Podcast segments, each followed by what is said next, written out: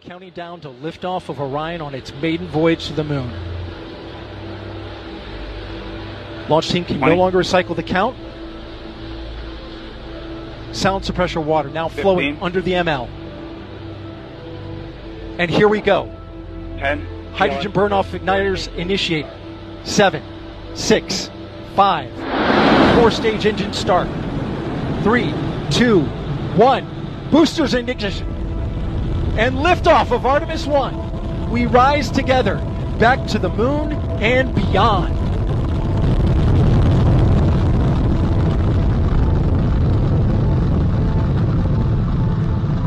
All four RS-25 engines on the core stage and two solid rocket boosters now propelling the vehicle at 128 miles per hour.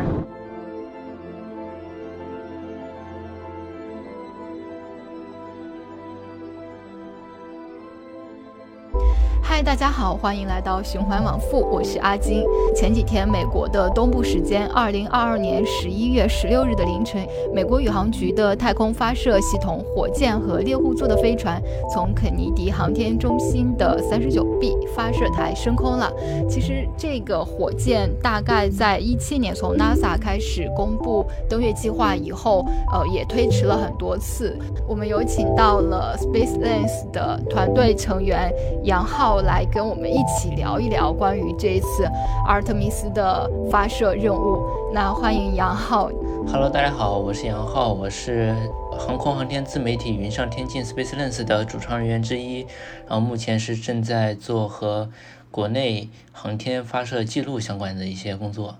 北京时间下午两点左右，他们发射成功之后，你们群里是不是有会有很多人在讨论这个事情呀？对，其实从去年开始说要发射的时候，我们就一直在关注，但是它一直就是一直拖到了现在。基本上每一次发射，我们都会有很多的讨论，因为阿尔特弥斯计划对于人类呃太空探索来说是一个比较比较里程碑式的，或者说有特殊意义的这么一个计划。对于航天爱好者来说，对这个计划都是比较关注的。在我们小的时候就听说过像阿波罗这样的登月计划，然后可能在我们的印象里，大家都觉得，呃，我们可能半个世纪以前，五十多年前就可以去月球，然后阿姆斯特朗可以在月球上漫步。但是呢，好像五十年期间，我们对于登月也没有。没有一些呃相关的执行，然后后来到了一七年，NASA 就宣布了阿尔特弥斯的登月计划，呃而且这个计划它你也说到了，它拖推迟了很久嘛，它今年八月可能九月都想发射，但是没有一直没发射成，而且它好像，呃阿尔特弥斯一号的发射应该是。定在几年前就要发射的，但是也是因为种种原因都被推迟了，所以就会造成一个感觉，就是我们五十年前就已经有的登月技术，怎么到了呃二零二二年了，这个技术是不是后退了？我们怎么 怎么就上不去月球了呢？所以想你来跟我们的听众们去聊一聊，就是这样对比起来，这两次的任务的实际技术有什么差别？为什么这一次的会这么难？OK，登月也好，或者说航天技术的发展也好，它是有一个阶段的。像在五十年前的话，当时是正处在美苏冷战的这么一个区间，他们在太空竞赛的一个最高峰阶段，所以当时美国 NASA 就是集中了所有的力量来发展航天技术和登月技术。像当时出了很多黑科技，比如我我们大家最熟知的土星五号，就是那个时候开发出来的，放在现在也是一个非常厉害的一个成就。但是当这个登月完成之后，你会发现，就是他们登月回来之后，它的效益其实非常的低，而且危险性也非常的高。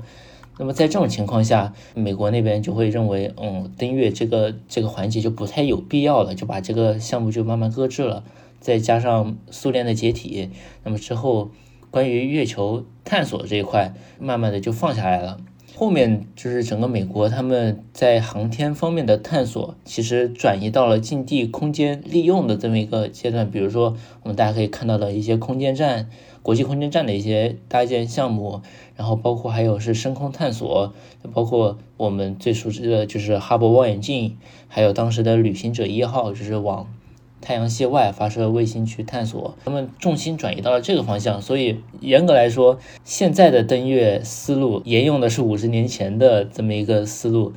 他们像阿尔特密斯也好，或者说是 SLS 也好，其实都是把五十年前的一些蓝本或者一些思路拿出来再反复再用了。五十年前和五十年后毕竟是一个非常大的一个差距，那么他们也是在这个过程中去不断的去修正这么一个问题，但是在过程中。并不是说，好像说五十年前可以上去，五十年后上不去，是不是技术在退步？其实没有，他们只是点了不同的科技树而已。对，确实就是虽然我们没有再继续登月了，但是呃，不管是美国还是中国，还有世界其他国家，大家好像一直都没停的在发射火箭。刚刚你也提到了，呃，有发射詹姆斯韦伯，有去旅行者一号，然后大家可能就是。说起太空深空探索来说，可能不仅只有登月这一个计划，也有对呃太空深场的探索，或者是对太阳系的探索，对吧？如果大家更耳熟能详的关于太空探索的话，那肯定是绕不开 Elon Musk 的，他就一直想要带人类去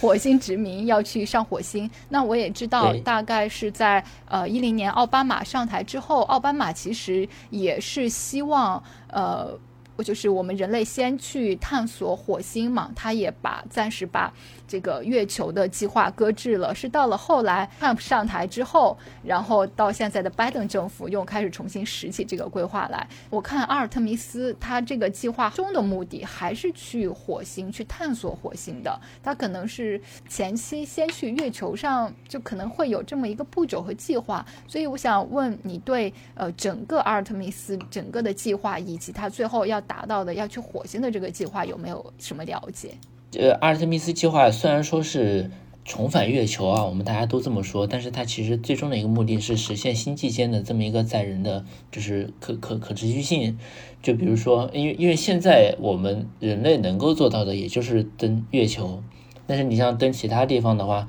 难度是成几何倍数倍倍数的增长的。因为比如说，就像你去火星，第一是它每年的窗口期很短，你只有在那个时间内去发射。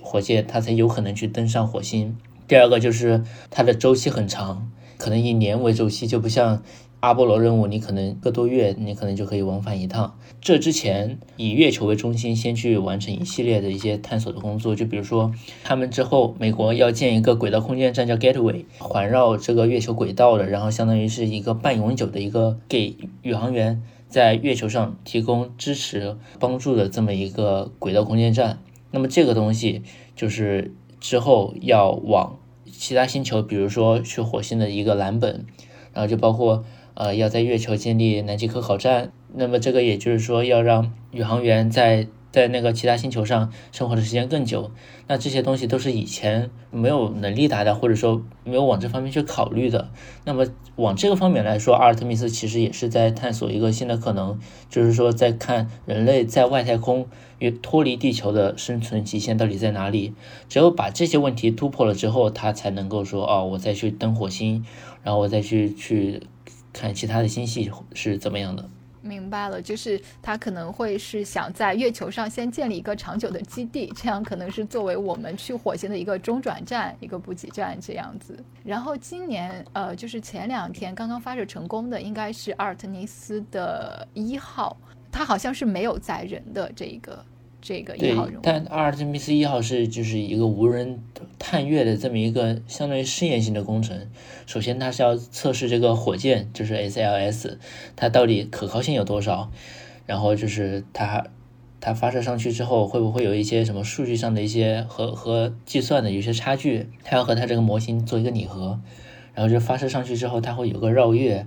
绕月的这个过程就是可能会找一个哎合适的一个轨道，哎，它可能会。会停在哪里啊？这这个信号传输会会比较 OK。这个毕竟是后面是一个载人的东西，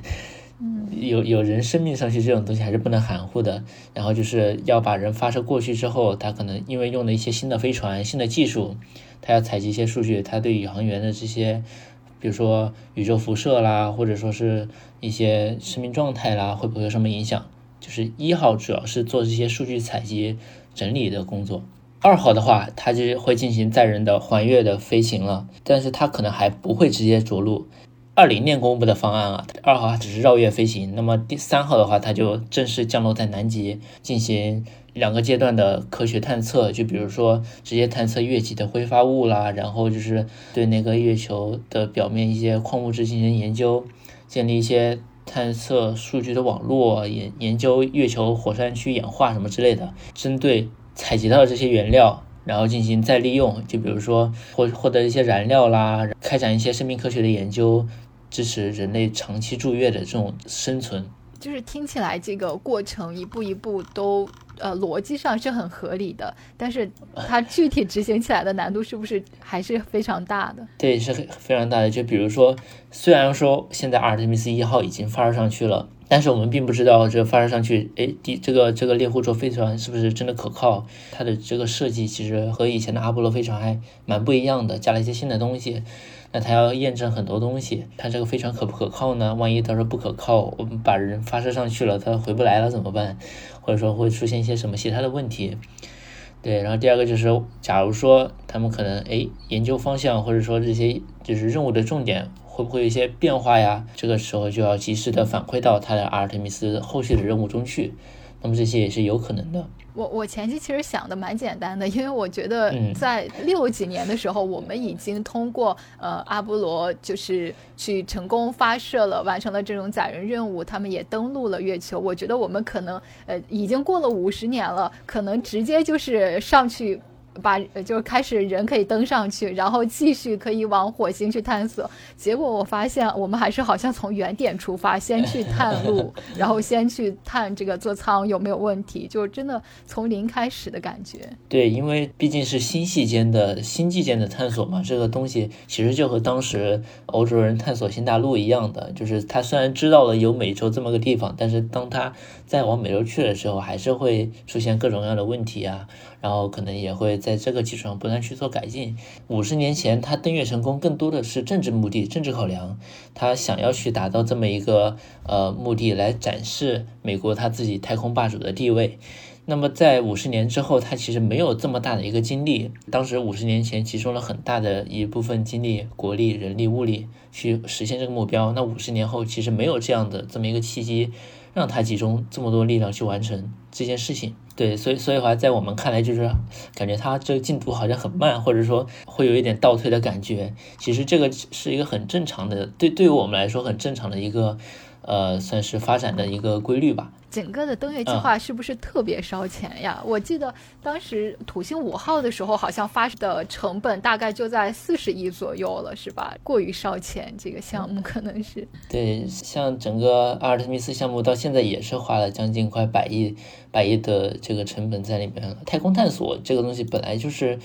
呃，会会比较烧钱的，更何况是他们这么一个庞大的项目，相当于一切要从头开始，或者说是要做一些非常大的一个改进。这个烧钱也有一部分原因是他们在各个方面拖得太久了。他因为因为这个猎户座飞船，啊，相当于是阿波罗飞船的放大版嘛。那么这阿波罗飞船毕竟是五十年的东西，那五十年的东西你拿出来再用，你得不断的。改进一些，换新一些新的东西，所以从论证到首飞就花了很长的时间，经费超额支出啦，然后三番五次的推迟啦，然后就包括像今年你看到的，被雷击延迟了，然后液星泄露被延迟了，飓风飓风来了被延迟了。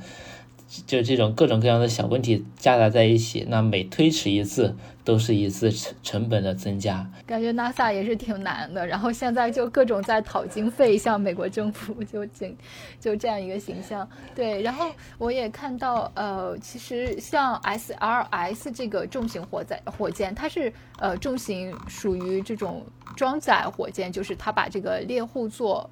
载人舱是给发射去上去嘛，然后它可能就跟当年的呃土星五号的作用是一样的。那说到成本的话，现在我们知道 Elon Musk 的 SpaceX，它一直在说是希望做到发射一次大概是千万的费用，就不用上亿，它就可以就是做一次发射，然后并且可回收。那我看其实 NASA 也有在阿尔特尼斯计划里面，就是给给 SpaceX 下了几个订单，那是不是？就是他们跟美国的这种民营的商业航天去合作的话，会不会能够这个成本会慢慢的降下来？啊，对，这个是有的，就是我我们目前也是知道，说是他们可能会用新的 SpaceX 龙飞船，然后也会也会用他们的那个星舰或者猎鹰九号来发射这个东西。第一是控制成本，第二是它真的会有往商业性质的方向去考虑了。但是这个就还很远，现在马斯克的那边的能力也只是说运到空间站再回来。但是你说是载人登月的话，那这这个其实马斯克自己都没有验证过，这只是一个 OK，这只是一个比较美好的畅想。他可能之后会发射火箭，然后去验证说自己有没有载人登月的这个能力是 OK 的。就是新的运载火箭叫做 S2S 的。呃，运载系统嘛，它跟比起之前的土星五号来说，呃，也是说过了五十年这个技术进步嘛。那像这种重型装载火箭，它现在已经能够达到一个什么样的承载量，或者是它已经到了一个什么样的技术？土星五号的话，它是五十年前开发的，但是在五十年前的话，它就已经是史上最强的火箭了。在五十年前看啊，就是很长一段时间都没有人能够超过它的这么一个。运载能力，它在当时的运载能力，在就是发射到月球轨道是能够发射四十五吨的载荷，发射近地轨道是发射一百一十八吨，这个运载能力是非常惊人了，非常黑科技的这么一个，就后面有很长一段时间都没有人能够超过它。那么像继任 SLS，我们说是太空发射系统。呃，那它就是是土星五号的继承者。目前来看，载人的运力是能够达到七十吨，然后能够达到一百三十吨的载货能力。那相当于这个在这个运载能力又比土星五号又上了一个台阶。目前来说，史上最强的运载火箭系统就是 SLS，就是我们的 Space Launch System 太空发射系统。但是它俩的这个定位或者说是用途也不一样。像土星五号是专门为阿波罗飞船设计的，它只发射过一次，不是阿波罗的，是那个太空实验室一号，也就是那个空间站的前身。呃，其余的任务，其余的几次任务都是阿波罗飞船。那你像像像 SLS 的话，它之后就是它它是多用途的，它不光是发射猎户座飞船，它之后可能还会发一些货舱，它的用途就不光是载人登月了。它可能会用一些，比如说其他的一些，像发射一些空间站，就是我们刚刚提到的月球近地那个轨道的空间站 Gateway，那它可能会发射一些和这个相关的一些部件，呃，去组装月球的轨道空间站啊，这是它可能的其中一个用途。它的这个用途就会比土星五号更多，们的这个研究的思路也不太一样。那这个就是，呃，土星五号它是完全从图纸上弄出来的这么一个东西。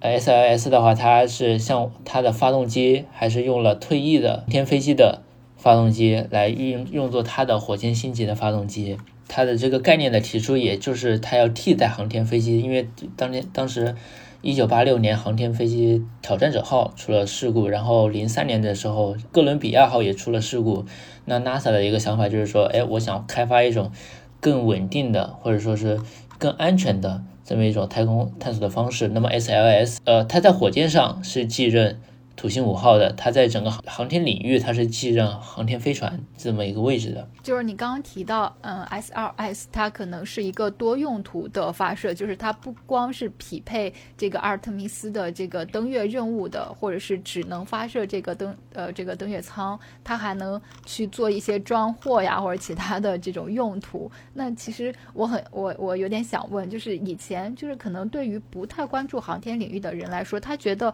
发射火箭可能。就是要么去呃月球，要么去火星，就是去另一个星球或者干嘛。但其实我看，嗯，每年发射量就是各个国家呃发射火箭的次数还是蛮多的，但是不一定大家都是去去做登月或者是去做星际探索的。对，因为我也看到你 B 站上有七月、八月、九月各个世界各地的这种火箭发射的合集嘛。那看来大概一个月能有数十次的这种。发射的频率，各个国家，所以我对，所以我就想问一下，嗯，像这种火箭发射，它大概都会呃做什么样的任务？每次火箭发射其实都是，就是火箭发射的主要目目的就是打卫星嘛，这个这个我们最最常常见的就是打卫星。那么卫星它又分很多的用途，军事就是分两个大类，一个是军事用途，一个是民用用途。那像军事用途的话，就比如说一些天空、太空的监测卫星啦，一些间谍卫星啦，或者说一些呃，对，就就可能呃预警卫星，就这种和军事用途相关的，我们能够想到的这些用途的卫星，那它会用火箭进行发射。呃，虽然说现在已经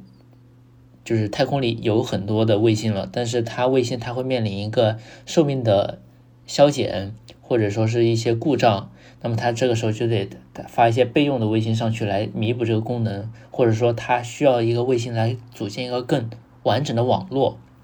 所以你会看到，就是我们虽然好像就觉得一直在发射卫星，一直在打火箭，但是好像就是没有停下来，就其实这个需求还是比较大的。然后民用方面的话，就比如说我们经常看到的卫星云图，要拿它做天气预报。或者说是 GPS 那个卫星定位，那这这这两个是非常就是我们常见的用途。那这些东西也依赖着卫星，那依赖卫星它就需要火箭发射。所以就是现在来看，以整个全球来看，呃，火箭发射的需求也好，或者卫星的这个需求也好，都还是在一个蓬勃上升的发展阶阶段的。以后关于火箭发射的这这些。呃，我们知道的火箭发射应该会只多不少。嗯，明白，就是说现在呃，就是中中国和美国都在做太空商业化嘛。那这个太空商业化，它承载的可能不是说我去登月，我去呃火星这样的呃这样非常宏大的任务，它可能就像你说的，是在做一些商业领域的呃卫星的发射，因为这个可能需求还比较高，而且它现在商业化的成熟度。好像也也已经比较完善了，看起来，对吧？对对对，至少在美国还是他们这个需求量还是比比较大的。在中国的话，这个也是在起步阶段，但是前景还是蛮不错的。就是大家大家也都有在开发自己小小卫星的计划。然后也有在也有商业航天火箭的这么一个开发的计划，也都在往这方面去发展。对，因为我看到中国也有一些做这种太空商业化、做卫星的公司，包括在研究航航天发射器啊。但是就像你说的，他们部署的卫星应该是属于近地轨道，就是它还没有出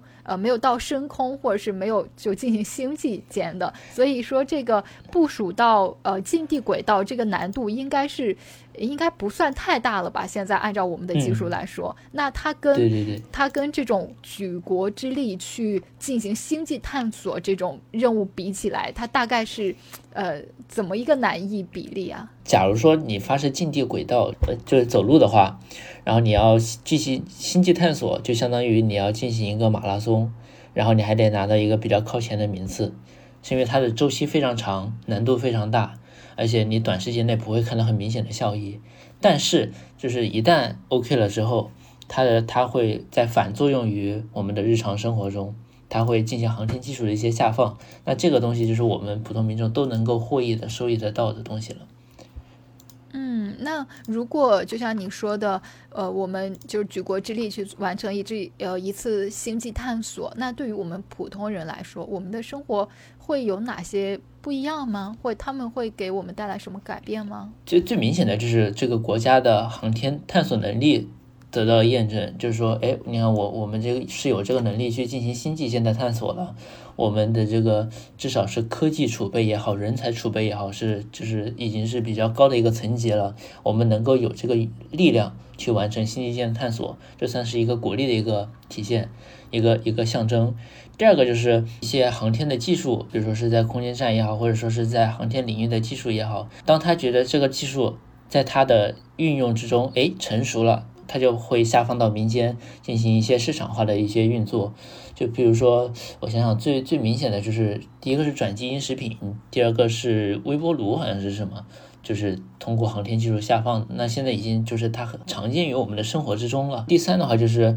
它对整个国家的上下游产业。都是有影响的。你像航天探索这么大的项目，它所涉及到的企业应该是成千上万。那么在这个过程中，它肯定你有这个需求，它肯定会带动这方面的行业的发展，带动它的发展，那其实也就是带动经济的发展。嗯那其实我想说，就是这一次美国花这么多的钱来做这个阿尔特密斯的登月计划，呃，还有会很多人就会说。呃，他们是想提前去月球，先把这个主权宣誓了，然后就说这个 我先来了，这个月球的可能上面的一些矿产开采权就是我的了。然后好像他们还拟定了什么协议，就是来拉拢其他的国家，就是加入这个协议就可以跟他共同分享这个地球呃月球上的这些矿产资源。就是不是 这个事情是不是过于戏剧性了？还是说真的他们？会，如果就这个成功之后，真的会发生这样的状况？我觉得是有可能的，因为就是，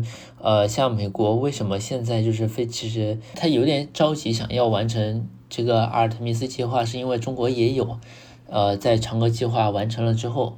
他去我我们我们国家也有那个载人登月的计划，那么这个时候他可能就会觉得，哎。以前月球是只有我美国能够上得去，那你现在如果中国上去了之后，他会就觉得自己自己这个太空霸主的地位有点不保的这种感觉，所以他需要这么一种计划来展示自己的太空霸主的这么一个地位。像现在国际间的这种竞争的话，就是已经不满足于地球了，它其实要拓拓展到其他星际领域，或者说是其他国家没有那么容易能够到达的地方。那么这些东西对于美国来说，它可能就是独家的，做这做那，想想去有一些很激进的想法，但但就是说要展示他的这个太空能力，他就是世界第一梯队，他他就是不容置疑，他会有这种想法的。啊，就是虽然呃上一次阿波罗他们发现花了很多钱，但并没有在月球上得到什么效益。但是这一次可能是呃川普还是觉得要美国实现美国的伟大复兴，所以他又重新来启动这个计划，来保持自己第一梯队的这个任务。嗯，那你刚刚也提到了，就是说我们中国的载人航天啊，包括月球探索，就像嫦娥计划，就是因为呃，因为好像从神舟五号开始，神舟五号可能我们首次实现了呃载人航天，然后后来也不断的会有各种各样的火箭发射的消息传出来，包括我们前段时间建了太空空间站，对，所以我是想。呃，我我其实就是也是从新闻上大概关注到，但是它对于呃像嫦娥号呀，又是天问号呀，它是就因为有太多名字了，我真的是有一点记混了。对，所以想让你给我们呃听众们就是捋一捋，大概我们的这个探索步骤，包括这几年中国在做的太空的探索计划是什么样的一个呃一个步骤和过程。嗯，好。呃，像中国的探月计划的话，它其实就是嫦娥工程。那么我们最开始知道的嫦娥一号是在二零零七年，它是进行了一个月球的呃全全景图，它就是拍了一张全景图，呃，它是进行了一个月球的绕飞。然后它最后是受控撞击了月球，那么表示我们国家有这个探索月球的能力了，有有能力能够发射到月球轨道。那么嫦娥工程的二期就是嫦娥二三四号，这三个呢就是他们落到月球上，然后包括一些我们说的月兔月球车，他们会进在月球上进行一些呃数据的采集分析，然后再发回发回给地球。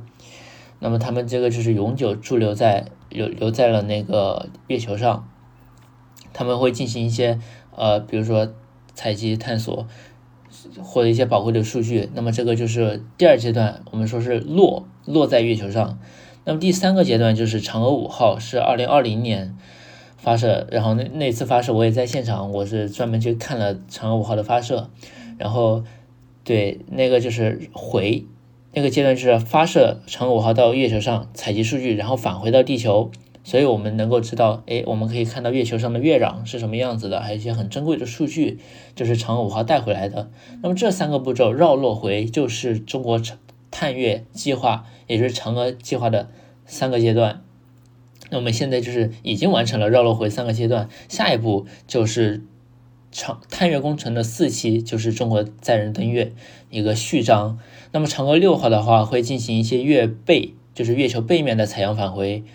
嫦娥七号的话会在月球的南极着陆。那嫦娥八号就开始建造月球的中国的南极科考站。我们空间站系列的话，运行也好，建造也好，已经进入了一个常态化的阶段。相当于它这个短期的目标已经完成了。那像中国的载人登月计划，其实就是深空探测和载人航天的一个共同的一个目标。那么像未来可能也会有，哎，比如说我们在空间站上驻留的航天员，通过一些呃通过航天飞船直接往月球去也有可能。然后或者说我们有一个新的叫新新一代载人火箭，新一代载人火箭然后发射到月球上去也有可能。但是这个因为还比较久远，或者说就是还没有到那个阶段，还在论证阶段，所以这个。路还比较长，没有没有那么早的容易实现，但是就是这个这个路程，基本上这个方向基本上已经定了，对。明白，就是呃，整个你描述下来，感觉中国一直在分成小步快走的这种感觉。因为你看，像我们刚刚提到的阿尔特密斯一号，它的任务可能就是先去呃围绕月球转一圈，然后采集一些样本，看看在哪里降落也好，或者是那怎么走哪条轨道也好。但是它这一步的这个计划，中国可能分了什么？呃，就是光探索这一阶段，可能就分了三步，先去探路，就探路的阶段可能分了三步，就好像这个过程要比美国。更为谨慎，更为小心。对中国航天，其实，在探索这块，因为本来就是一个后发的国家，那这个过程中，中国航天试错的成本其实很小。有一句话就是不带着问题上天，那就是很多问题你要在地面上给排查掉，不然你到到上去之后，你第一，你可能救不回来这个卫星。如果是发的载人，那这个还会涉及到生命安全的问题。在中国航天，这个是不允许出现的。第二就是，呃，这个差距确实是比较大。啊那么我们也希望就是通过一次性，通过完成多种任务，然后来慢慢缩小这个差距。那么一旦论证这个 OK，这个程序 OK，那我们之后就按照这个模式走。你刚刚描述也非常准确，就是小步快走，就是一个阶段一个阶段的完成。这样子的话，这对于我们来说效益是最高的，也是也是最能接受的这么一个方式。嗯，那听你就是刚刚给我们描述了中国整个呃对于太空探索和探月的这个过程，感觉你如数家珍吧，可以说是 对。所以我也想问，你应该学的专业不是航空航天专业吧？不是，我甚至都学的不是理科专业，我是 英语专业的。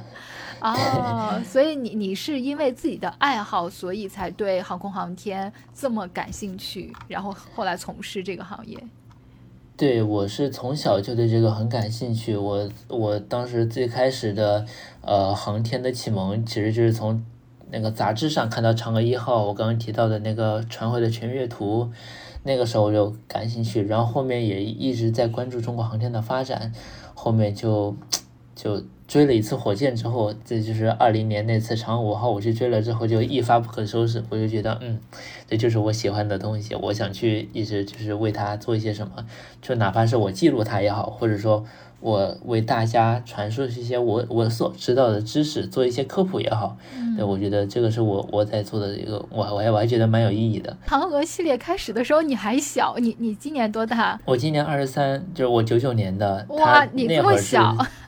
对，我是零那会儿是零七年，他传回第一张全月图，我那会儿才八岁。哇，天哪！所以说，中国整个呃太空探索和探月计划开始的时候，其实也是贯穿了你整个一个成长、你的童年的一个阶段。所以，中国的这种做航天大国的这种，就已直接影响到了你们这代人，对吧？对，是的，我我经常就是我经常给别人说，就是我们作为航天爱好者也好，我们是处处在一个非常非常好的时代，因为我们正处在这个中国航天蓬勃发展的这么一个阶段里，然后我们又有能力去看见、去记录它，所以我就觉得非常幸运，我能够和中国航天一起长大，这种感觉还是。蛮奇妙的，中国航天的发展轨迹也差不多算是我的一个成长轨迹，真的很棒。才我真没想到你是九九年的，对。然后你现在好像嗯已经毕业了是吗？啊，对，我已经毕业一年多了。所以你现在主要从事的就是这个 Space Lens 的拍摄，这是你的主要工作，对吧？嗯，差不多算是我的主要工作了。我基本上像这两年，我基本上花了一半多的时间都在这上面。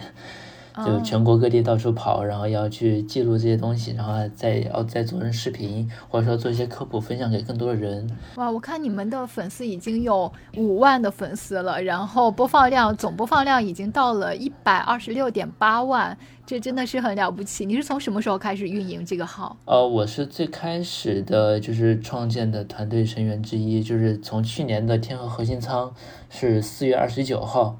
我们我们开始做这个账号的。呃，到现在也就是已经一年半多，然后马上就快两年了这么一个时间，一一一这一年多的时间也是经历了非常多的呃困难，非常就是还有一些小插曲，但是做到现在也确实是感觉蛮不容易的了。嗯，所以你们是怎么开始的呢？就是像你一样有一帮爱好航天的年轻人，然后自己去报名去看发射，然后拍摄，慢慢的积累素材。然后做，就是是这样开始的吗？呃，对，就是我们最开始的时候就可能会先航天爱好者，然后比如说聚在一起，哎，比如说可能知道下次有什么重大的发射了，呃，我们几个约约着去拍一拍看一看，然后后来就发现，哎，我们这种这种，我们干干脆就把它做成一个多机位的一个记录，然后就把它拍摄成一个比较震撼的短片，去记录某一次发射，然后后来就。就干脆就以中国空间站为开始，去记录中国空间站一系列的发展的一些记录。嗯。我我看到你还经常跟像人民日报呀，或者是中央电视台，就是跟这些官方来做合作，一起去拍摄直播现场。这个是他们他他们是怎么找到你的？是你们一直在做，然后在这个圈内比较有名气了，他们找到你来合作吗？对，就是我们我们其实是现在航空航天领域，特别是航天领域比较专业的一个垂垂类自媒体了。而且像我们又每一次发射。大的发射也基本上都会去，那他们就是会主动找我们说，哎，你们能不能就是给我们提供一些素材啊，或者说给我们分一路直播信号？这其实也也算是受到了官方的认可吧。嗯，那他们如果给你们邀请的话，会不会特意给你们预留一些呃可能普通人接近不了的一些机位，就是让你能更近距离、更好的去拍摄和观看这样的？那那这个没有，那这个没有，我们对我们就还是停留在普通爱好者的这么一个范围之内，我们只是说通过我们自己有限的一些东西去把这个东西给完成好。从你开始第一次追火箭开始到现在，你已经拍过多少场这样的呃发射现场了？我应该是有十多次了，光光是文昌就就快就就跑了大概差不多快八九次了，真的感觉好棒呀！就是挺羡慕你们这一代从小就可以。去看火箭，因为我觉得好像对普通人来说，去追火箭、去看发射，这在以前可能不知道是不是信息互通，还是呃不太互通，或者是大家不知道你是可以预约到现场去看这个发射的。你们是通过什么方式去预约到现场的？就是有一些重大的发射，它会有一些时间节点，我们可能会通过一些航天内部的人知道，哎，它。大概可能会在什么时间点发射？可能就是说，如果感兴趣的话，我我们就会预留出那段时间，大差不差。如果它不推迟，或者说没有其他情况的话，就差不多是那个时间，让我们预留出来。然后越到越接近那个发射窗口，你的时间就会越来越清楚。其实是内部的一些消息。传出来的，那也就是说，这个发射现场其实并没有通过呃对公众开放的，或者是可以直接预约这种状况。像海南的话，海南它比较开放，就是你可以找到一些旅行社，它会有做一些这种相关的，就比如他会告诉你下一次发射它可能会在什么时候，你可以。就是找他们一些旅行社对应的，他们会有一些项目，参加他们那个项目也是 OK 的。嗯，所以说，如果普通人想去看呃现场看发射，要么像你们一样是爱好者，内部有人，内部有小道消息；要么你就可以去文昌那种比较开放的，看他可能有什么中介或者旅行团这样带你观光一下的这样。对对对，像七月份，像今年七月份那些问天实验舱，因为是暑假嘛。然后又是夏天，就很多人去。像最开始大家也都不知道时间，等于我们爱好者传出去一传十，十传百。然后当时据说有超过五十万人次 挤到文昌龙楼那个小镇上去，人非常多。